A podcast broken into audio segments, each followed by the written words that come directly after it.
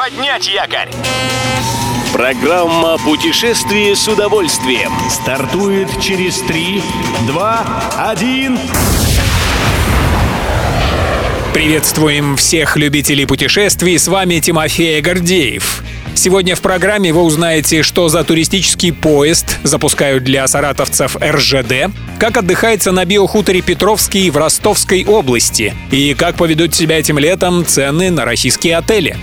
Рельсы-шпалы Отправиться в железнодорожный круиз в России могут не только столичные жители, но и пассажиры из регионов. У РЖД имеется множество таких маршрутов, в чем можно убедиться, зайдя на сайт компании. Через две недели перевозчик запускает новый маршрут из Саратова в Карелию.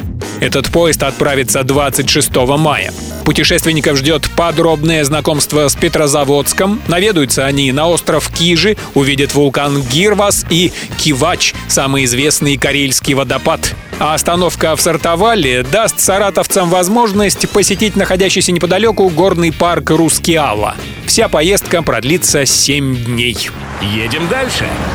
Чтобы не ороговеть да не окаменеть нам в наших мегаполисах, лучше чаще выезжать за город. Разомнемся на ферме. Агротуристический кластер «Биохутор Петровский» в Ростовской области получил правительственный грант и теперь демонстрирует туристам все прелести фермерской жизни. Как сообщает российская газета, в качестве активности здесь предлагают поработать с лопатой в амбаре и помолоть муку в каменных жерновах, сбегать за яйцами в курятник, замесить тесто и испечь каравай в русской печи. Биохутор Петровский следует правилам технологии без использования химии. Сотрудники предприятия с удовольствием расскажут туристам о преимуществах органического земледелия и о ценности цельнозерновой муки. Финансы Пока мы загадываем желание о том, чтобы все подешевело, что подорожало, цены в своей массе не откликаются на наши просьбы.